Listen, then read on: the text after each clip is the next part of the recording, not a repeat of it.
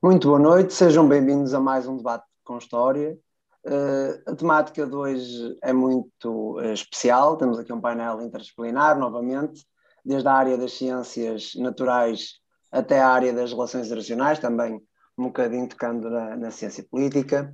E a, a, começo por apresentar os oradores. Pedro Corceiro, uh, aluno da Faculdade de Letras, do terceiro ano, de Línguas e Relações Internacionais.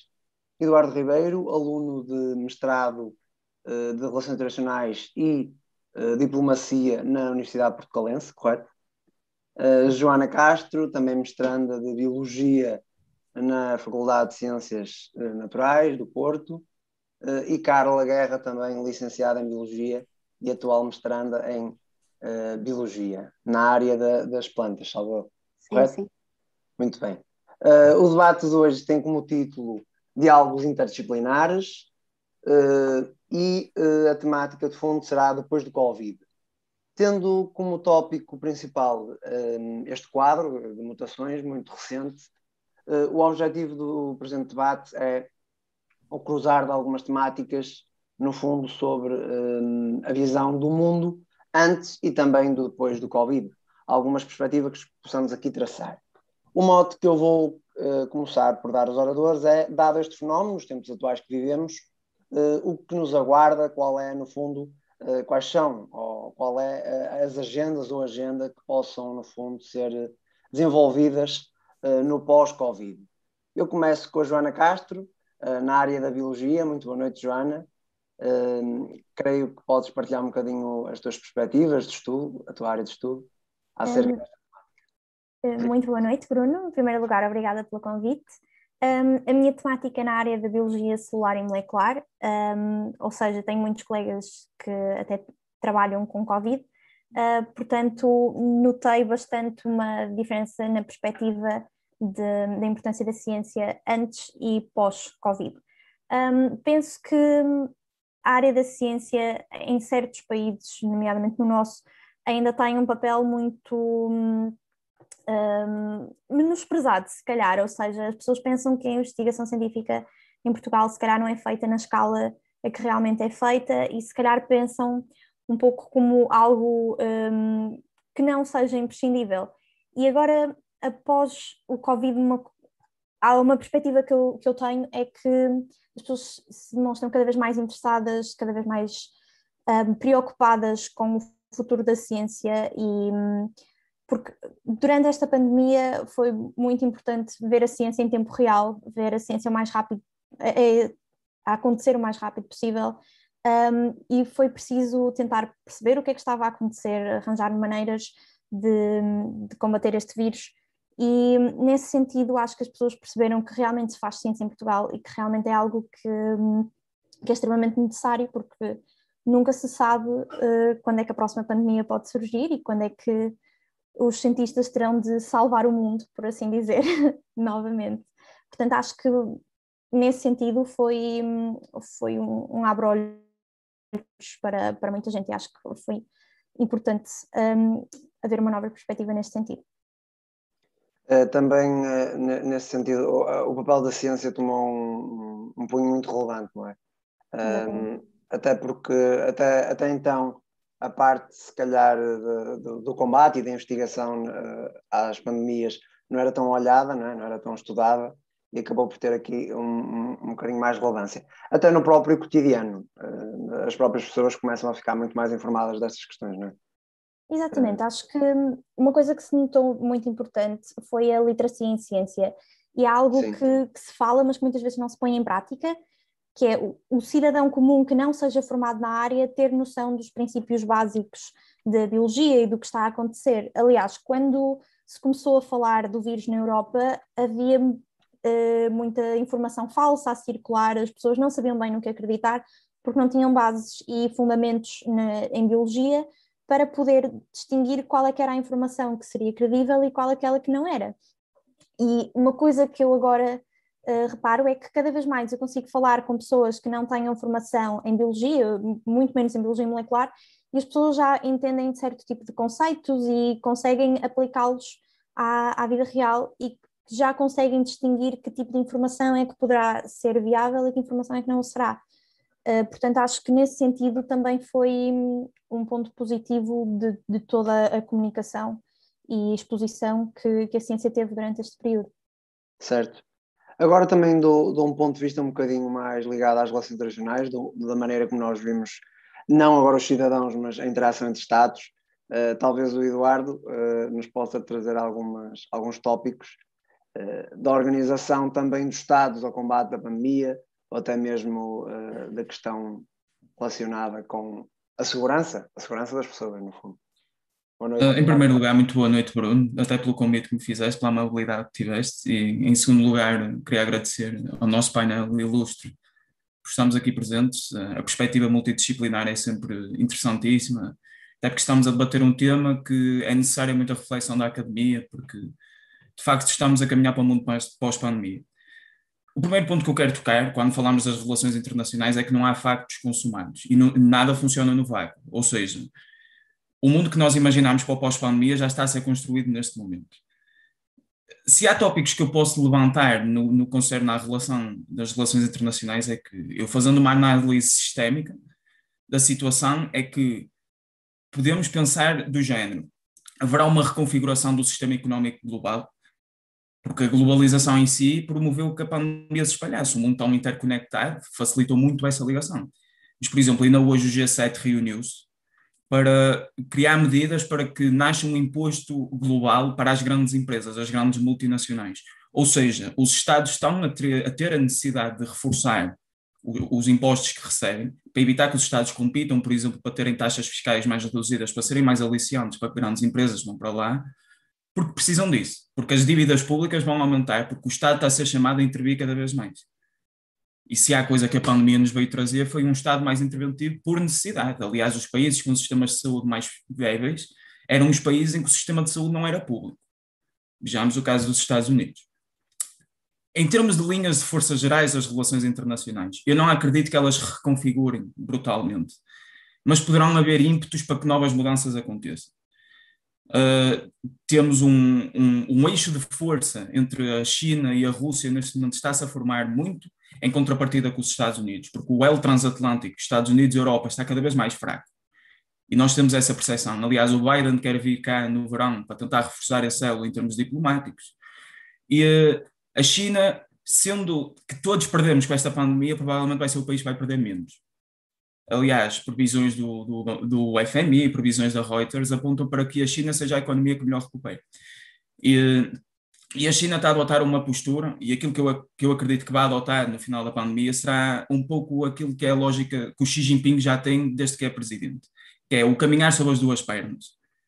Vai procurar influência, não somente nas organizações internacionais onde já está, mas também na criação de novas. Assim como vai procurar mais influência nas áreas geográficas onde a China já tem uma presença mais vincada, por exemplo, o Mar do Sul da China, que é uma área que é bastante interessante, até do, do plano de vista das relações internacionais, que é rodeada por oito Estados, e em termos energéticos aquilo é fundamental para o funcionamento do mundo e em termos comerciais. Essas áreas, a Ásia, mas também áreas novas, o Médio Oriente, sobretudo, a China e a Rússia estão com uma presença cada vez mais vincada no Médio Oriente, e eu acredito piamente que o Médio Oriente é o, o epicentro geopolítico global. E será um epicentro de luta. A minha visão muito pessimista das relações internacionais é que a competição vai acontecer. E o multilateralismo, das duas, uma, ou vai ser reformado porque vai haver muito impulso até da própria sociedade civil para que as organizações fiquem mais eficazes e eficientes, para serem mais proativas na reação a este tipo de situações, ou este tipo de Estados vai impelir para que isso aconteça estas economias emergentes, porque no fundo Brasil e Índia são os dois países que saíram mais afetados economicamente, podemos dizer, desta pandemia, eram duas das economias com mais potencial do mundo. Mas ainda ontem os BRICS, que são os grupos, o grupo de países emergentes, neste caso ainda contém a China, mas é o Brasil, a Índia, a China, a Rússia e a África do Sul, uniram-se para fazer uma declaração conjunta, reiterando o compromisso que eles têm um com o outro e a solidariedade, para a reforma do sistema multilateral e e pela preservação de um sistema multilateral que seja inclusivo e justo para o mundo pós-pandemia. Ou seja, estão a preparar o percurso para uma contestação à ordem como a conhecemos. Nesse sentido, irá ser um bocado complexo. Certo.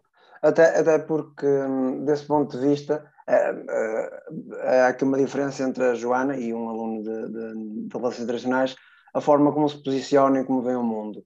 E é interessante porque os, os inputs foram uh, extremamente diferentes, mas acabaram por nos compreender que tanto as pessoas como os próprios Estados começam a definir uh, as suas prioridades, não é? E, uh, e aquilo que propriamente nos diz respeito em termos de, de, de medidas para, para, atuar sobre a pandemia. Mas talvez a, a Carla com a, com a, sua área muito mais dedicada ao ativismo, mas não perdendo também o seu background de biologia, tenha outro tipo de inputs para nos trazer para o debate. Boa noite, Carla, muito obrigado. Olá, boa noite. Obrigada eu pelo convite. Uh, boa noite a todos.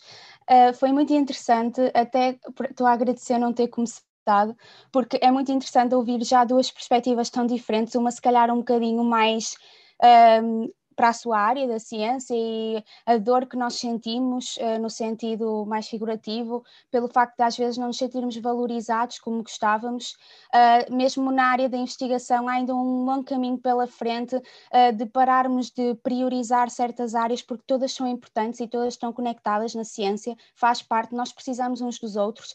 Eu estou na área das plantas e comunico diariamente com outras áreas porque é preciso, é necessário, há sempre conhecimentos que precisam de ser interligados atividades. Acho que o que muda atualmente, principalmente, é nós vivermos num mundo em que a tecnologia e os transportes permitem que as coisas se acelerem muito rápido, porque uh, acho que é do conhecimento que todos, que já houve pandemias anteriores, uh, se calhar até com consequências mais graves, vimos a gripe, a gripe espanhola, que teve uma taxa de mortalidade muito maior, Uh, o que se destaca aqui é que as relações humanas são mais valorizadas. Eu acredito, e ainda bem, que o cuidado familiar, a interação que existe entre as pessoas, levou a que associássemos um dramatismo maior a esta situação.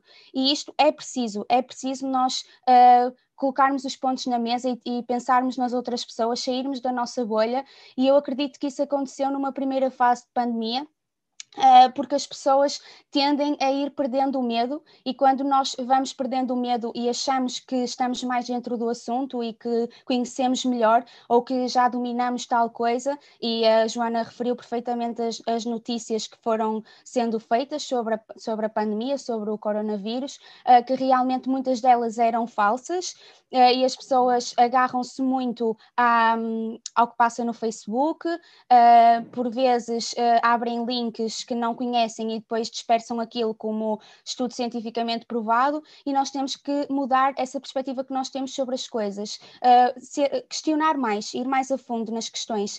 Uh, basta pensarmos que já não há tanto interesse, por exemplo, no cumprimento das regras porque esse medo foi um bocadinho colocado de lado, porque agora nós achamos, uh, como eu ouvi no outro dia, uma, uma questão que estava, estava no supermercado e eu vi uma conversa em que estavam a referir que, que era importante, que já não fazia sentido todas estas precauções, porque precisávamos da imunidade de grupo uh, e que, ou seja, isto são conceitos soltos que as pessoas ouvem, imunidade de grupo, uh, as desvantagens de usar máscara e que a máscara pode provocar problemas problemas, não sei porquê, ou do dióxido de carbono e tudo mais, e as pessoas vão assimilando esse tipo de conceitos e não se questionam.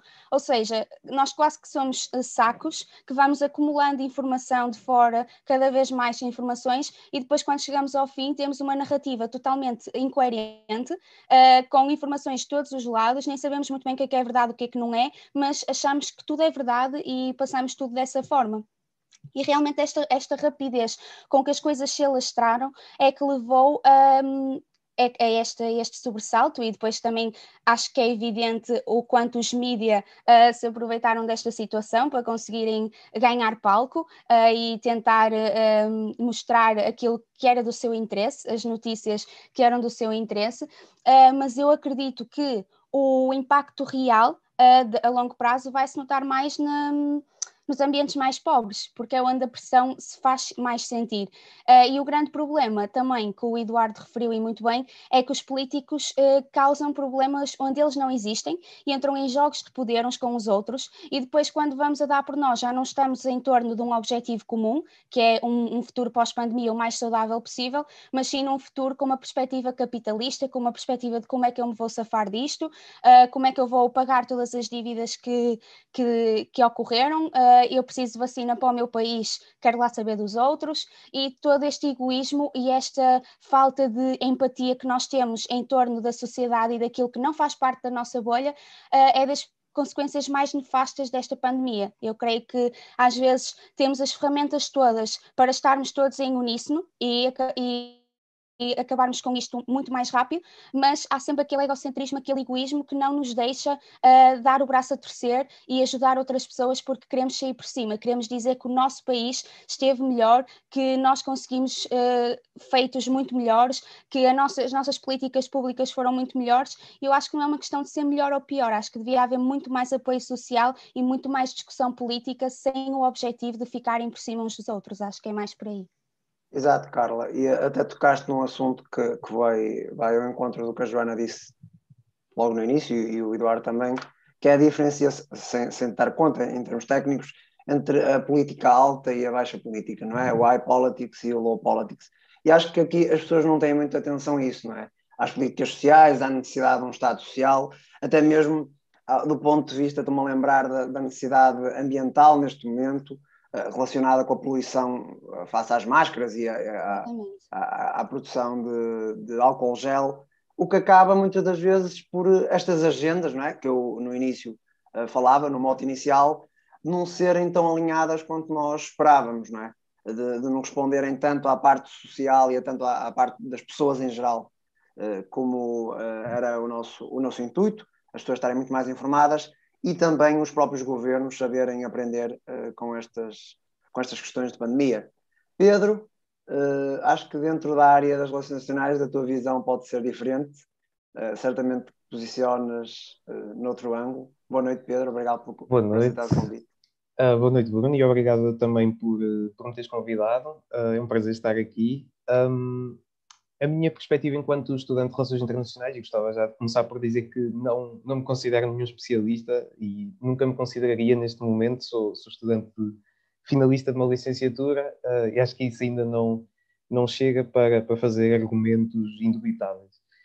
Um, ouvindo depois, depois de ouvir a intervenção do, do, do Eduardo, um, eu, eu, por acaso fiz a minha, fiz alguma pesquisa, porque também não queria só vir aqui exatamente como, como a, Joana e a Carol estavam a falar, de, vir aqui mandar habitats, um bocado, um bocado isso.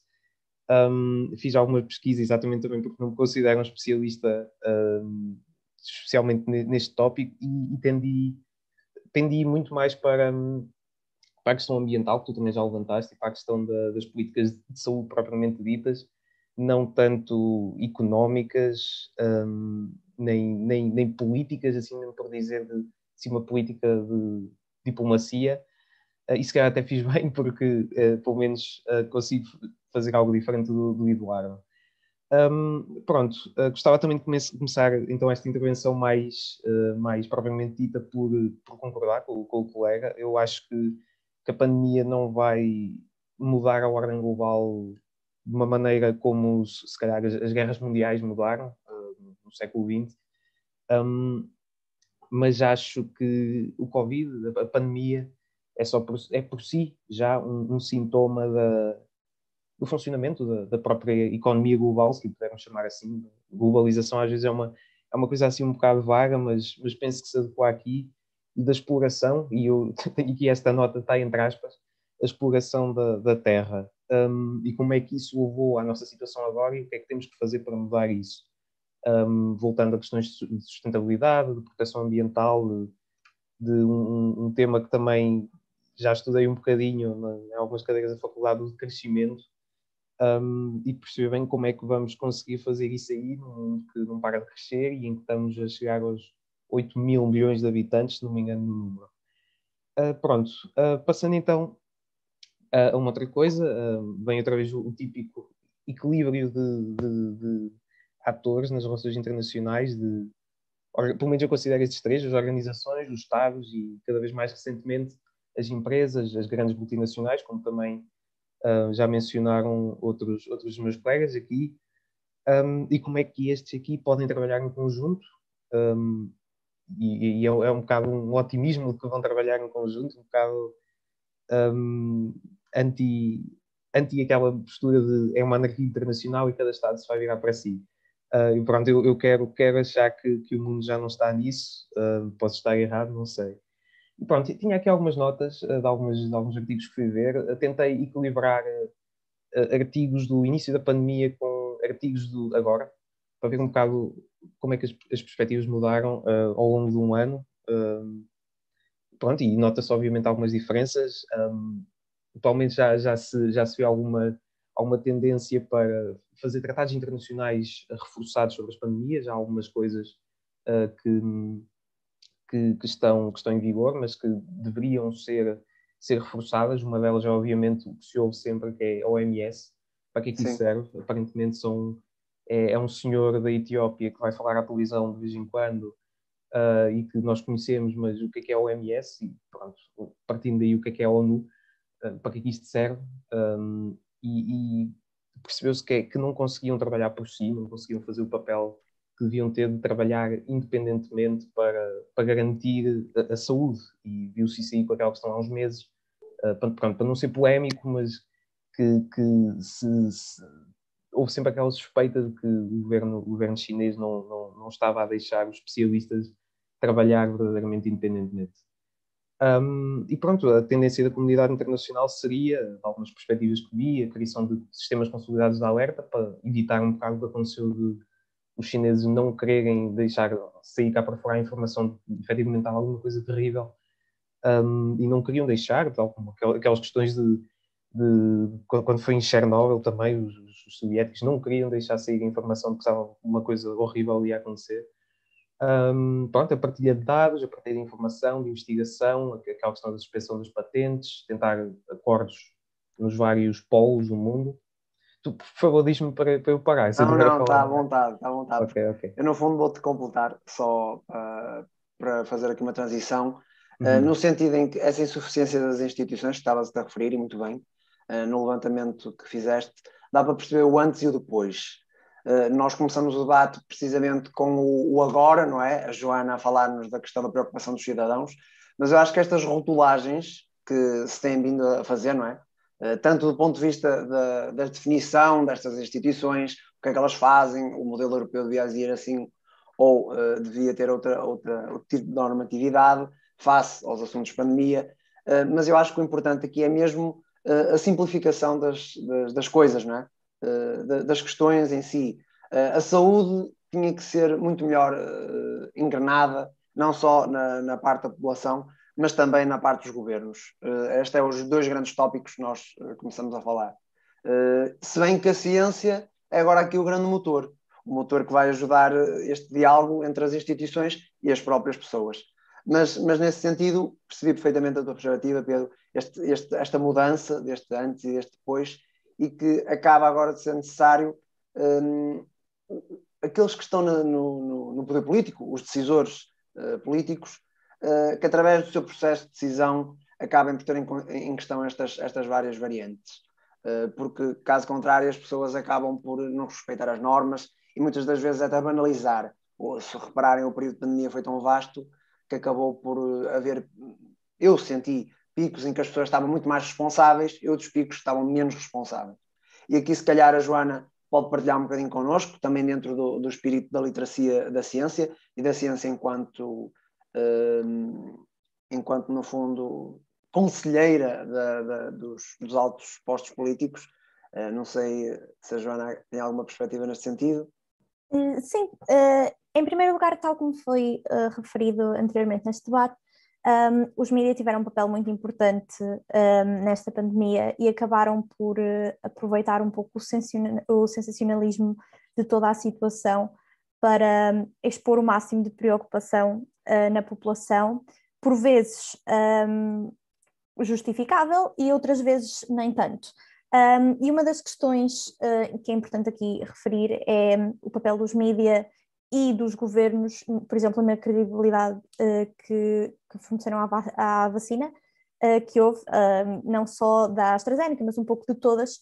Um, eu, como cientista e como alguém que vive com, com uma pessoa de idade, um, eu sinto que é muito difícil um, incutir certo tipo de, de informação e de, de termos e de responsabilidades a, a, pessoas que não estejam dentro da área e principalmente a pessoas uh, que tenham alguma idade e que normalmente está associado a uma menor literacia um, ou outro nível de escolaridade que, que, ao qual eles não tinham acesso um, no, pronto, na altura em que eles estudaram.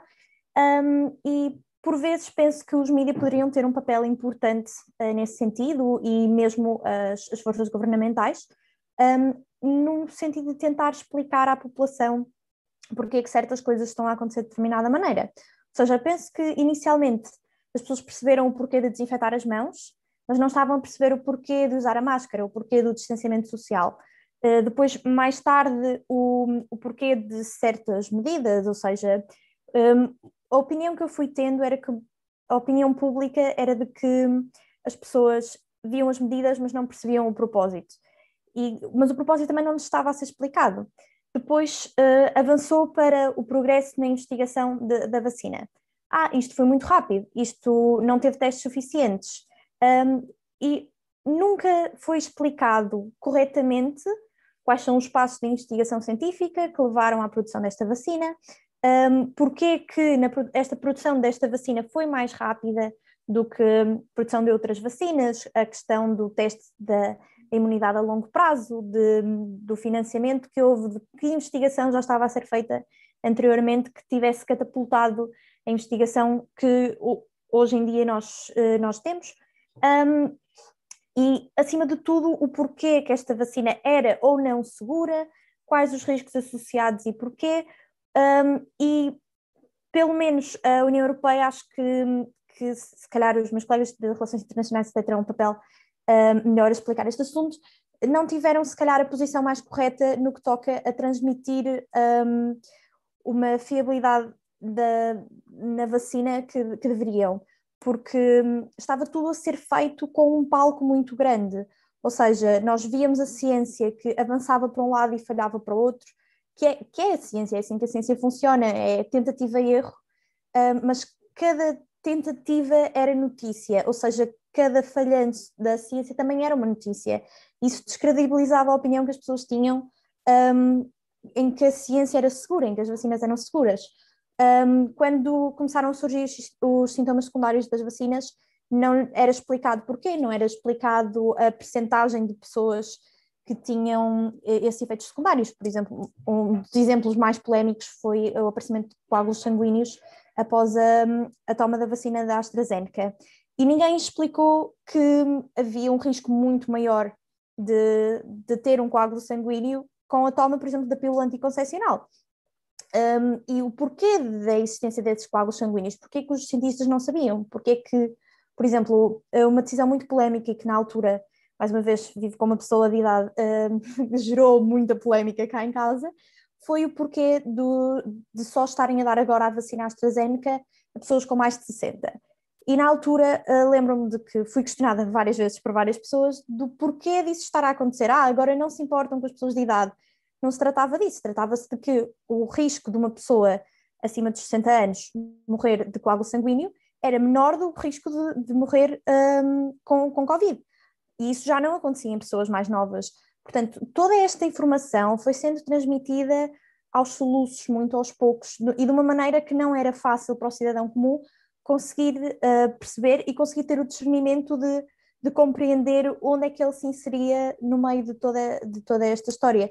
Portanto, uh, penso que também cabia um pouco não só do, das forças governamentais, mas também dos mídias terem alguma informação, um, consultarem cientistas, chamarem cientistas com mais regularidade para falar e cientistas que conseguissem transmitir esta informação de uma maneira que, que fosse perceptível, nomeadamente através de, se calhar, vídeos a, a, exemplificar os processos para as pessoas terem uma capacidade visual um, de compreensão um pouco, um pouco melhor, porque é muito difícil um, compreender certo tipo de conceitos se uma pessoa não os consegue visualizar. A maior parte das pessoas acima de uma determinada idade não sabe o que é, que é uma célula, nunca viu uma célula, não, não tem capacidade de perceber, ah, ok, isto funciona desta maneira, eles invadem as células, isto funciona assim.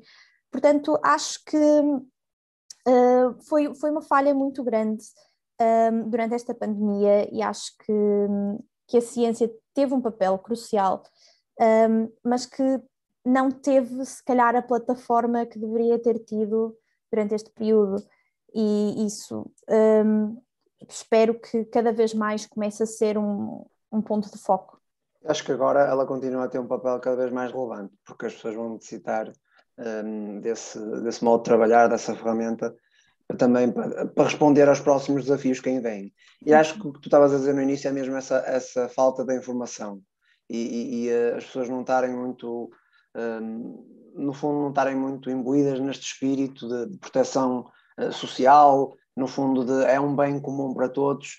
E um, eu acho que também, uh, do ponto de vista das estruturas de decisão, de poder, um, esse feedback não houve, como estavas a dizer, entre aqueles que tinham o saber, aqueles que, que no fundo, pesquisavam e uh, os que necessitavam desse saber para, passar à ação. Acho que aqui também houve algumas falhas. Mas eu vou lançar uh, um desafio, uh, agora também nesta perspectiva, ao Eduardo, também a propósito que a Joana disse, como a União Europeia como ator. não sei se nos podes trazer algumas perspectivas, ela como um ator de, de gestão desta pandemia, mas também como um ator que, no meu ponto de vista, uh, ficou um bocadinho uh, estagnada, não é? Uh, não houve aqui uma transição entre aquilo que era expectável, não é? E o que os Estados necessitavam do modelo europeu. De, Bem, o que tu falaste e o que a Joana falou, a União Europeia de facto é um exemplo paradigmático do que pode acontecer mal. Porque Uh, o que esta pandemia nos vai trazer para o futuro é a necessidade da solidariedade e da cooperação. E a história europeia construiu-se com base na solidariedade e da cooperação. Mas toda a situação pandémica, uh, a aceitação ou não das vacinas russas, o levantamento ou não das patentes, toda a história da bazuca europeia, esses pequenos episódios, até a questão da não divulgação bem feita de informação, demonstram o clima de divisão dentro da União Europeia. Ou seja, pode levar um pouco à descredibilização da União para fora, mas também para dentro, para os Estados que pertencem à União Europeia. Por isso é que alguns, à rebelia, já estão a fazer determinadas coisas. Eu acredito que, se a lógica é egoísta e é da autopreservação, uh, as coisas não vão funcionar no futuro. E a União Europeia devia ser o centro global da mostra de que é uma ação concertada o caminho para o futuro. O mantra dos Estados devia ser a ação solidária uns com os outros deve nos importar tanto o que se passa aqui em Portugal, como o que se passa em Espanha, como o que se passa em Itália. Porque somente dessa maneira é que este tipo de ameaças, invisíveis aos nossos olhos, ameaças transnacionais, até como a crise ambiental, podem ser combatidas eficazmente. Porque eu acho que de outra maneira, de facto, não é possível acontecer. E há que repensar como as estruturas estão montadas para se articularem com os governos nacionais, para que as políticas públicas também sirvam nestes propósitos, de ser mais transparentes, mais eficientes, mais juntas do cidadão e preocupadas com a justiça social e a informação. Porque esta pandemia também pode trazer a ligação, uma reformulada ligação do cidadão com o Estado, nesse sentido. O cidadão ser mais exigente do Estado. O Estado também querer dar mais ao cidadão. De facto, essas dinâmicas positivas podem vir a acontecer. E eu espero bem que aconteça. Mas, sim, a União Europeia é um caso paradigmático de como as coisas podem correr mal não só a União Europeia como, como, como um caso paradigmático, mas agora como um caso de mudança também, e há pouco referimos, os próprios mídias, não é? Eles são agentes de, de, mudança, mas muitas das vezes as, as narrativas que criam uh, não são a favor daquilo que seria, do que seria necessário. Às vezes eles criam esta, esta tal desinformação, até mesmo nesta perspectiva da globalização da informação, que acaba por falhar um bocadinho aos Estados mas agora talvez do ponto de vista mais social e, e uh, dos movimentos uh, sociais, não é? Uh, das próprias pessoas que neste momento uns estão a favor da mudança do ponto de vista da, da, calamidade, não é? do ponto de calamidade, mas também temos pessoas que negam o Covid, não é, Carla? isso também acaba por implicar nas políticas públicas que se tentam, no fundo, implementar de âmbito comum, mas também nas decisões uh, de alto poder político. Uh, sim, sem dúvida. Eu acredito muito que não há nenhuma questão, e não consigo mesmo lembrar de uma única questão, que, agra que agrade a gregos e a troianos, ou seja, há, vai haver sempre um grupo ou que vai tentar de alguma forma expor um ponto de vista diferente ou, ou contraditório, inclusivamente de pessoas muitas vezes da área, médicos, cientistas, que um, apoiam e agregam valor a esses grupos, uh, e isso é depois o que espalha um bocadinho o pânico social porque, à semelhança do que a Joana disse, os mídias realmente focaram-se no, no, sensacionalismo e um, não na desconstrução de, dos tais preconceitos que se foram criando à volta da vacina, à volta de várias questões sociais, porque lançavam o erro um, em notícia e as pessoas ficavam um bocadinho a navegar. Uh, quanto, uh, agora apontei aqui uma frase que o Pedro tinha dito, numa perspectiva mais positiva, digamos, otimista, de que o mundo já não estaria tão dividido, que já não haveriam tantas questões uh, nesse, nesse sentido, acho que percebi bem. Eu acho que o, o foco não é a resiliência dos seres humanos. Eu acho que nós temos grande capacidade de superar situações adversas e realmente a resiliência não é o, o problema específico. O problema é estas diferenças, é deixarmos estas diferenças de lado uh, e esta divisão social para prestarmos atenção àquilo que podemos fazer de diferente. E nós, um, eu, estas diferenças sempre existiram, mas a pandemia deixou bem clara a diferença que existe entre as tais classes que eu falei, de que a afetar os mais pobres e tudo mais, porque antes já se sabia disso. Mas com este cenário fica ainda mais clara essa diferença, porque surgem outras questões, surgem novas crenças, novos valores entre a população e a solidariedade entra ou deve entrar em ação, como o Eduardo disse, porque uh, faz com que as pessoas se reúnam em prol do próximo e sintam empatia daquela, daquela criança que não sobreviveu ou da quantidade de, de, pessoas idosas que partiram, as famílias que ficaram devastadas e tudo mais.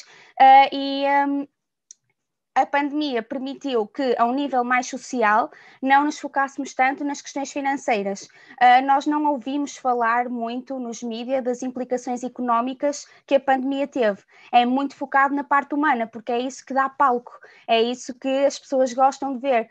Uh, e não numa perspectiva de julgamento ou de pejorativa, mas nós identificámos muito com o fracasso, identificámos muito com as questões menos positivas, como é que podemos superar certas coisas, aquela família que perdeu uh, um ente querido, e tudo isso uh, fez despertar um sentido de empatia que levou a que houvesse uma maior luta contra o preconceito e contra a violência. Obviamente, isso teve implicações a nível social, nós vimos uma maior revolta, por exemplo, de movimentos feministas, Uh, principalmente no Brasil, vemos toda a, polémica que existe em torno da perspectiva e da atitude do presidente do Brasil perante esta questão e isto foi necessário uh, de existir para alavancar um sentido de, de, mudança nas pessoas, de intervenção, porque se nós ficássemos pelo sensacionalismo dos mídias, uh, ficávamos todos em casa com medo, não fazíamos nada para, para combater isto, porque uh, é, o que dá, é o que dá notícia, é o que dá audiência, é nós dizermos que a vacina é horrível, é nós dizermos que podemos morrer se tomarmos a vacina, ou podemos ter uma trombose, ou podemos ficar com consequências muito graves uh, e isso eu não estou a dizer que devemos enganar as pessoas, que não devemos uh, passar realmente as diferentes questões que podem ser levantadas, mas não numa perspectiva destrutiva, porque isso não vai agregar nada socialmente. Uh, e, por exemplo, no início da pandemia eu discutia muito uh, com amigos meus o facto de não haver publicidade a explicar como é que se usa uma máscara, uh, porque é que nós temos que estar distanciados, como a Joana disse, porque é que é importante usar máscara e todas essas questões foram um bocadinho lançadas aos leões e, e nem todos os leões estavam preparados para compreender o porquê. E o que é que nós fazemos quando não compreendemos? Não queremos aceitar e custa muito mais entrar. Então, se tivesse havido uma perspectiva mais um, solidária à volta da questão, tínhamos todos conseguido uh, compreender melhor um, o que podíamos fazer para minimizar os danos no futuro. Claro que isto se calhar não traria tantas consequências a nível económico para certas áreas, mas isso também já é um bocadinho claro. o capitalismo e o egocentrismo da sociedade a falar, digamos. Exato. E, e até uh, nesta conversa estamos a encaminhar para o, para o Pedro abriu ali um quadro de cooperação que tivesse nas aulas, a minha professora já disse, você já teve meio uma, uma posição muito clara como é que via um, como é que via certas temáticas.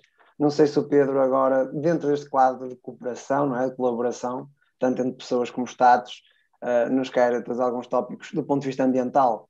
Uh, Sinta-se também à vontade uh, nessa área que ele também tem pesquisado. Pedro? Uh, sim, eu tinha aqui uh, exatamente as duas coisas que tu mencionaste, uh, se calhar vou tentar articulá-las o melhor possível, que é a questão da cooperação e como é que sim, se sim. leva à proteção ambiental, ou até ao contrário, como é que as duas coisas podem estar relacionadas, por questão, pelo menos do meu ponto de vista. pronto, voltando àquela afirmação que eu fiz da, na minha primeira intervenção, que, que acho que, que a cooperação existe e até certo ponto é honesta, pode-se achar que não, pode-se achar que, que este investimento, entre aspas, é outra vez os, o imperialismo, o imperialismo, é, o imperialismo malvado ocidental uh, a investir no, no, no, país, nos países subdesenvolvidos, pode ser, não sei, isso, isso já é, tem a ver com as dinâmicas de cada Estado um, e das histórias que ouvimos da China, e especialmente da China atualmente, diria. Um, Pode-se achar isso, mas eu tenho, tenho confiança que, que, a partir de agora a cooperação para uma coisa relevantíssima neste momento e, e nos tópicos que tu até eh, foste trazendo da prevenção da, de se estar preparado para combater uma, uma nova pandemia, porque uh, muitos especialistas dizem que esta não é a última, do, do, da nossa geração não é a última, vamos, vamos sofrer mais com isto. Um, e, e, o essencial é que os países estejam preparados, mas não apenas os países, vamos dizer, os países envolvidos, a América, a Europa, mas que os outros também estejam e que estejam com a ajuda, com a nossa ajuda, essencialmente é isso, a nossa ajuda enquanto europeus neste momento, e trazendo outra vez a questão da União Europeia, que o Eduardo e a Joana já, já mencionaram, uh, tendo feito bem ou mal, um, eh, também posso, pronto, posso tocar aí, ao início realmente foi um bocado um desastre, a ação europeia, atualmente creio que até está a fazer um bom um papel decente, pronto, pelo menos um papel coerente ou mais coerente, na altura da presidência portuguesa, é um bocado uma coisa de orgulho uh, também. Um, mas pronto, é isso, a cooperação para ter sistemas de saúde uh, de qualidade e que estejam preparados para, para receber as pessoas que, que estarão doentes com, ou que possam estar doentes com a nova pandemia, mas também uh, a questão de, de, como também já tinha mencionado, de, os Estados prepararem não para reagir a uma pandemia, mas para evitar. E depois aí também vou, vou, vou tocar na, na, nas questões mais ambientais. Queria só fazer um último ponto, que é a questão das vacinas, que, que se calhar um exemplo atual dessa, desses sistemas de saúde, ou pelo menos uma situação atual da divisão da, da, saúde mundial, uh, diplomacia de vacinas, é um termo que, que surge aí, um, que é a utilização das vacinas um bocado como, não como arma, que acho que é um, um termo forte, mas um instrumento político, uh, de como é que os Estados conseguem fazer a sua influência os Estados e as organizações, por exemplo, a União Europeia com, com as vacinas, a União Europeia passa, passa aquela, sempre passou aquela ideia de, de serem benevolentes e de darem as suas vacinas aos países africanos e, e outros países subdesenvolvidos. Agora, a América, acho que foi há um ou dois dias, o coordenador do, uma coisa qualquer de, de, de, saúde, eles estavam lá a dizer que os Estados Unidos dão a maior quantidade de vacinas que alguma vez foi dada, 40 milhões ou 80 milhões de doses e isso aí, pelo menos para mim, soa-me logo a, uh, estamos a usar isto aqui para mostrar que somos, somos bons.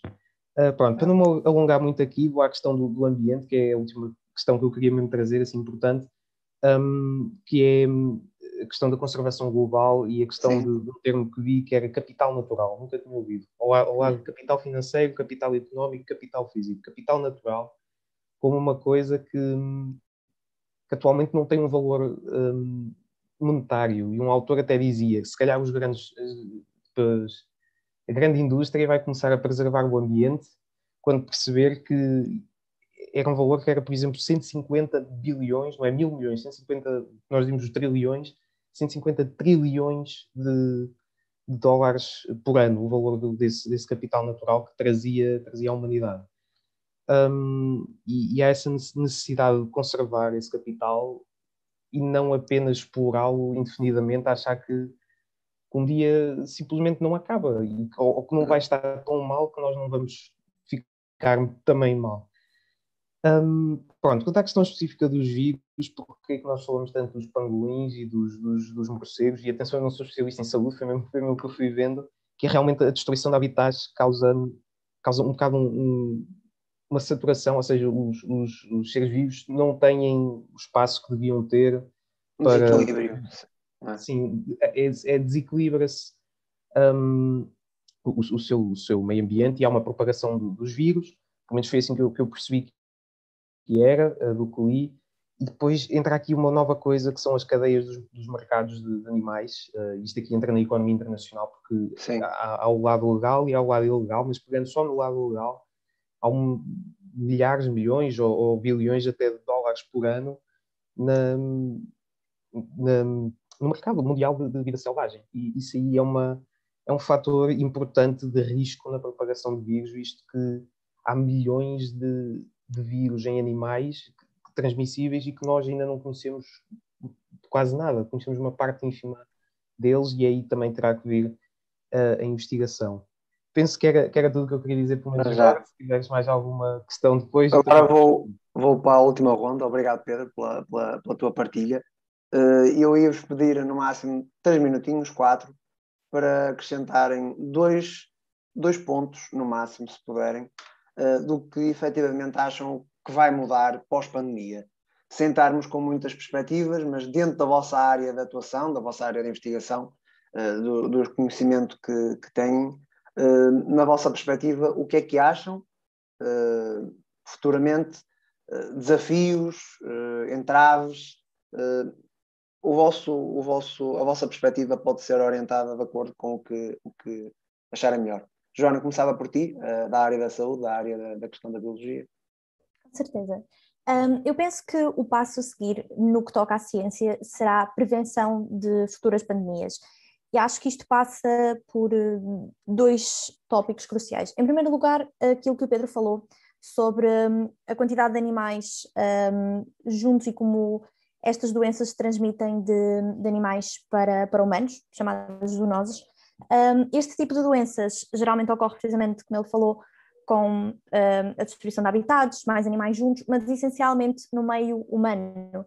Ou seja, por exemplo, fala-se muito das gripes, um, das gripes das aves que um, acontecem em aviários, em que, como há tratadores que estão em contacto com aves que estão a crescer em condições que não são as ideais, um, e que têm, ou seja, assim já são propícias a criar mais, propensas a criar mais um, doenças e infecções uh, raras, que eventualmente poderão transmitir, eh, ser transmitidas a quem está em constante contacto com elas. Em humanos é muito mais fácil haver esse tipo de transmissão eh, de, de hospedeiro animal para hospedeiro humano eh, quando há esse grande contacto e condições que não são as ideais. Portanto, sem dúvida, o primeiro passo na prevenção seria um, ter mais atenção a este tipo de condições em que os animais estão a crescer, um, mas também haver estudos uh, fortes no, no, sentido de identificar quais são as doenças que, que têm, estão no risco de se tornar uma zoonose e de serem transmitidas para, para humanos,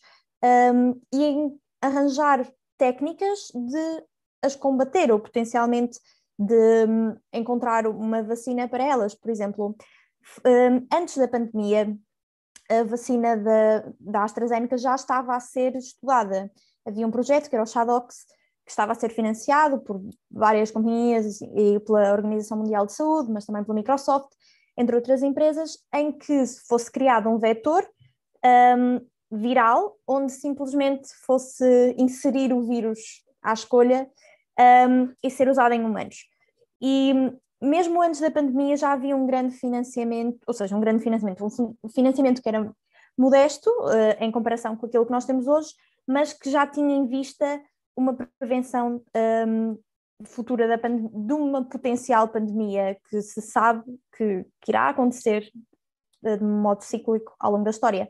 Então penso que agora um maior financiamento nesse sentido, um, haver também preparar a população para, para conseguir receber este conhecimento, uh, mas essencialmente focar num, num aspecto preventivo, ou seja, boa investigação e ao mesmo tempo um, cuidados para que algo assim não, não volte a acontecer. Um, e certamente os meus colegas nas relações internacionais terão uma perspectiva muito boa de como eh, lidar com este assunto também futuramente no que toca às áreas sociais e diplomacia. Portanto, eu penso que lhes poderei passar a palavra. Sim, sim. Eh, eu englobo-me agora na área, mas são perspectivas, não é? Vamos traçando quadros, não é? Uh, tentamos, toda a gente tenta fazer o seu, o seu melhor. Eduardo, também nesse sentido das relações internacionais, deixo aberta a tua opinião. Bem, eu tenho dois pontos que queria tocar. O primeiro, pegando um pouco no que todos estivemos a falar agora, eu vou uma perspectiva mais positiva.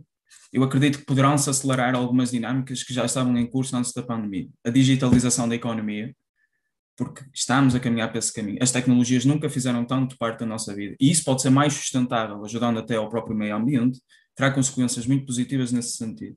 O combate a determinadas ameaças que ainda não conhecemos, a desinformação, todas as fake news, essas informações falsas. Acredito que pode, podemos caminhar para estruturas que, que consigam regular muito melhor a informação uh, do que aquela que é regulada hoje em dia, a maneira como ela é regulada. E o combate a ameaças em geral que nos sejam comuns a todos como humanidade. A solidariedade, para prevalecer, tem que haver vontade para que ela prevaleça as pessoas podem ter ímpeto, mas é preciso que quem tem o poder político para tomar decisão que o tome. E remato com um segundo ponto distinto, que não acabamos por não abordar aqui, mas eu temo que possa ser um padrão que se vai repercutir no, no, no, no futuro, que é a potencialidade do Estado autoritário ganhar força. Porque o Pedro falou de uma questão que é bastante importante, a questão da proatividade em vez da, da reatividade. E quem é que foram os Estados que reagiram melhor? ou dos quais nós nem sabemos notícias. A China, a Rússia. Porquê? São Estados autoritários que conseguem impor medidas de forma célere, rápida, sem contestação. E o, o The Economist já fez o índice de democracia de 2020 e os Estados autoritários estão a crescer no mundo. Eu temo que esse padrão se acelere com o tempo, porque são, é nos momentos de crise que se percebe que uma, a segurança vale mais do que a liberdade. E nada como um poder político incontestável para nos dar essa segurança. Portanto, eu deixo este, este tópico até para podermos ir pensando no, no, no futuro, nos, no, nos próximos meses e anos, para se essa possibilidade realmente se materializa ou não. Porque eu acho que é uma possibilidade bem real e temo que seja. Que, de facto, o modelo autoritário se, se, se consagre, digamos. Certo, e, e é uma temática, quem sabe, nos próximos debates com a história, que isso também é uma área uh, que cruza a história, cruza os estudos sistemas políticos, LRI, e, uh, tem, muito, tem muito que se lhe diga. Uh, Carla, agora também na, numa perspectiva mais social, se fosse possível. Sim, eu acredito que a pandemia vai ou poderá levar uh, ao aparecimento ou piora de disfunções metabólicas, uh, também já que as, as, recomendações de isolamento levaram a que muitas pessoas mudassem os seus hábitos de vida, uh, temos o ganho de peso, o sedentarismo, muitos outros problemas, e esses danos à saúde das pessoas podem ir além dessas disfunções, e por isso é esperado por muitos especialistas também um aumento da taxa da obesidade, da depressão, da ansiedade, que são questões mentais importantes também de abordar aqui a um nível mais social.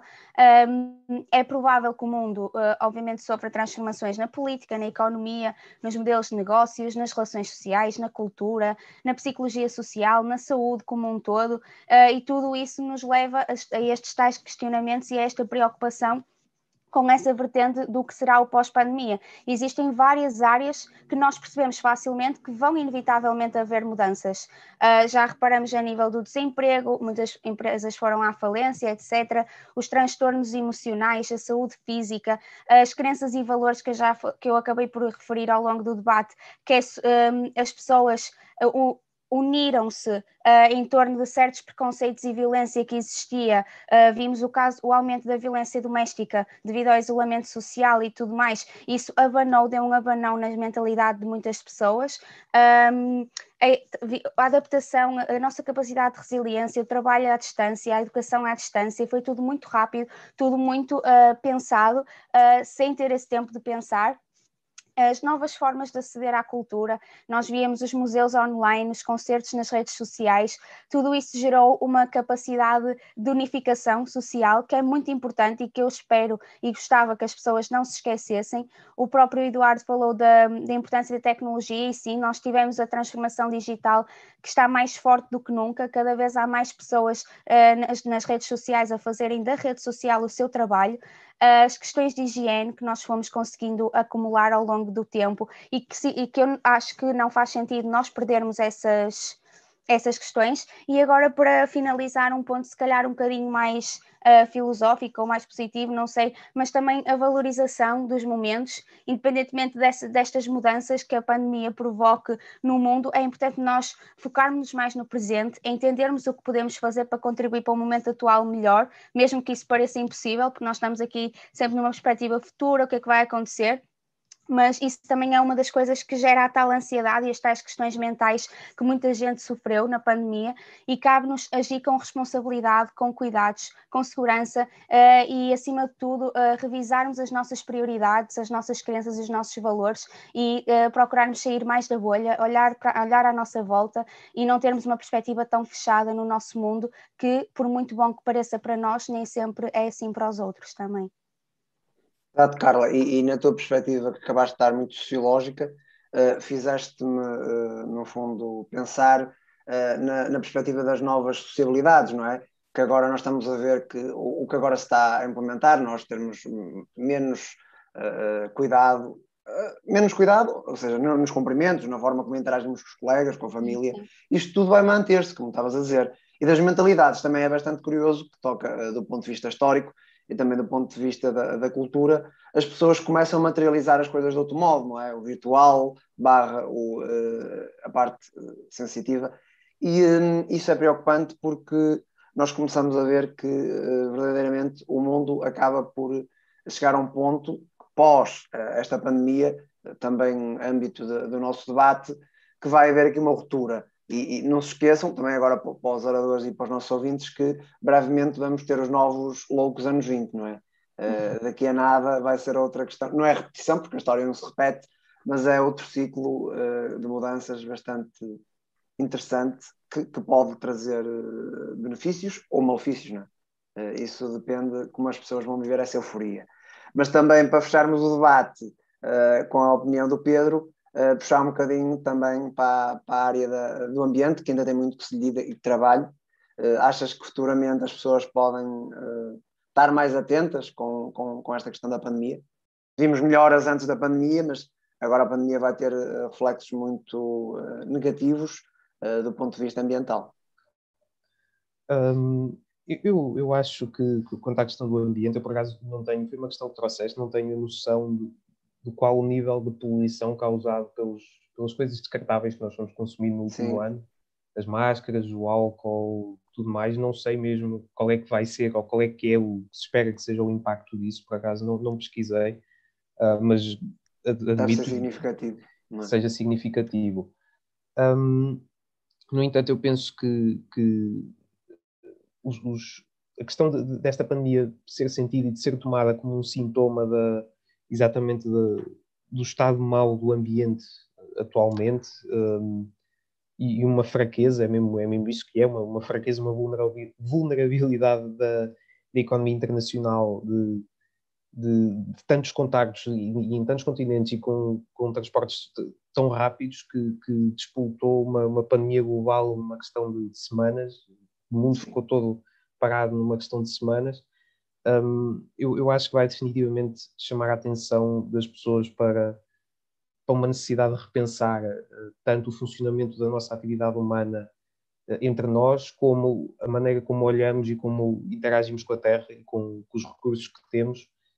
Um, quero também, mas pronto, pronto, posso ser outra vez a ser otimista, quero que essa questão do, do, do crescimento de, de repensarmos aquilo que, que efetivamente precisamos uh, vai ser bastante importante e tenho confiança que nos próximos anos aquelas, aquelas metas todas que a União Europeia, os Estados Unidos, os outros países não a pôr de, de, de, serem, como é que é, neutros em carbono ou de cortarem as emissões em, sei lá, 75% nos próximos 15 anos, é possível, não sei, espero que sim. É Achas, só isso que eu posso dizer.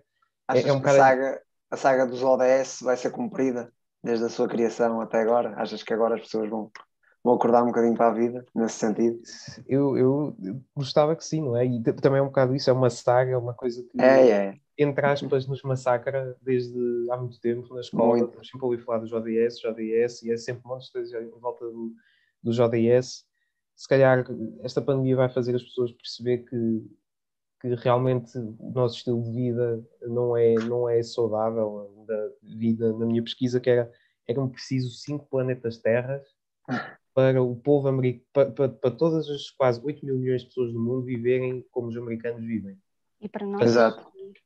Há, há alguns que estão a viver muito bem, outros estão a viver muito mal e não é, não, não, não pode ser assim. Primeiro, também trazer as pessoas mais próximas e, e depois a humanidade como um conjunto uh, tratar melhor o planeta Terra, em termos muito mais sei lá, simples. Uh, pronto, para não alongar muito, se calhar vou segundo ponto, Bruno, que é Sim, um ponto pronto, que é que se calhar, voltando ao início do, do que eu disse, eu creio que a OMS, a Organização Mundial de Saúde, ou um organismo semelhante, eh, seja enquadrado na ONU, seja uma coisa completamente nova, um novo mecanismo, um novo tratado que depois tenha a sua própria organização. Uh, em termos da, saúde, uma autoridade global de saúde, penso que será muito importante e penso que, que se permitida, se calhar pode ir contra os interesses deste ou daquele país, uh, terão que se orientar. Os países já se conseguiram ir orientando algumas questões nas últimas dezenas de anos, desde que vivemos este sistema, pelo menos pós Segunda Guerra, foram-se conseguindo orientando, mesmo apesar de grandes diferenças, de grandes diferenças, porque às vezes os interesses desses países, especialmente os países grandes, sejam à esquerda, à direita ou o que é que seja, muitas vezes colidem. E se as estrelas se alinharem nesse sentido um dia, uh, temos essa, essa autoridade que vai conseguir orientar um, aquele desenvolvimento da, de, uma política de, de, de saúde global até, né? E, que, e, sim, e que sirva a todos, não apenas aos grandes e não apenas aos ricos dentro dos países grandes, mas a todas as pessoas do, do mundo que realmente precisam. E pronto, penso que é, que é isso. Esta, esta necessidade de uma entidade reguladora uh, ou uh, afinarem um bocadinho mais ao, ao OMS ou qualquer tipo de organização nesse sentido. Obrigado, Pedro, pela tua intervenção. Uh, e acabamos por fechar o painel uh, com, a, com, a, com este cruzar de perspectivas, que, como nós sabemos no Debates com História, cada um tem a sua, a sua área de investigação, a sua perspectiva e não há respostas certas nem erradas. Muito obrigado a todos pela vossa presença e disponibilidade. Uh, a quem nos está a ouvir e a quem nos está a ver, até ao próximo Debates com História. Muito boa noite a todos, então.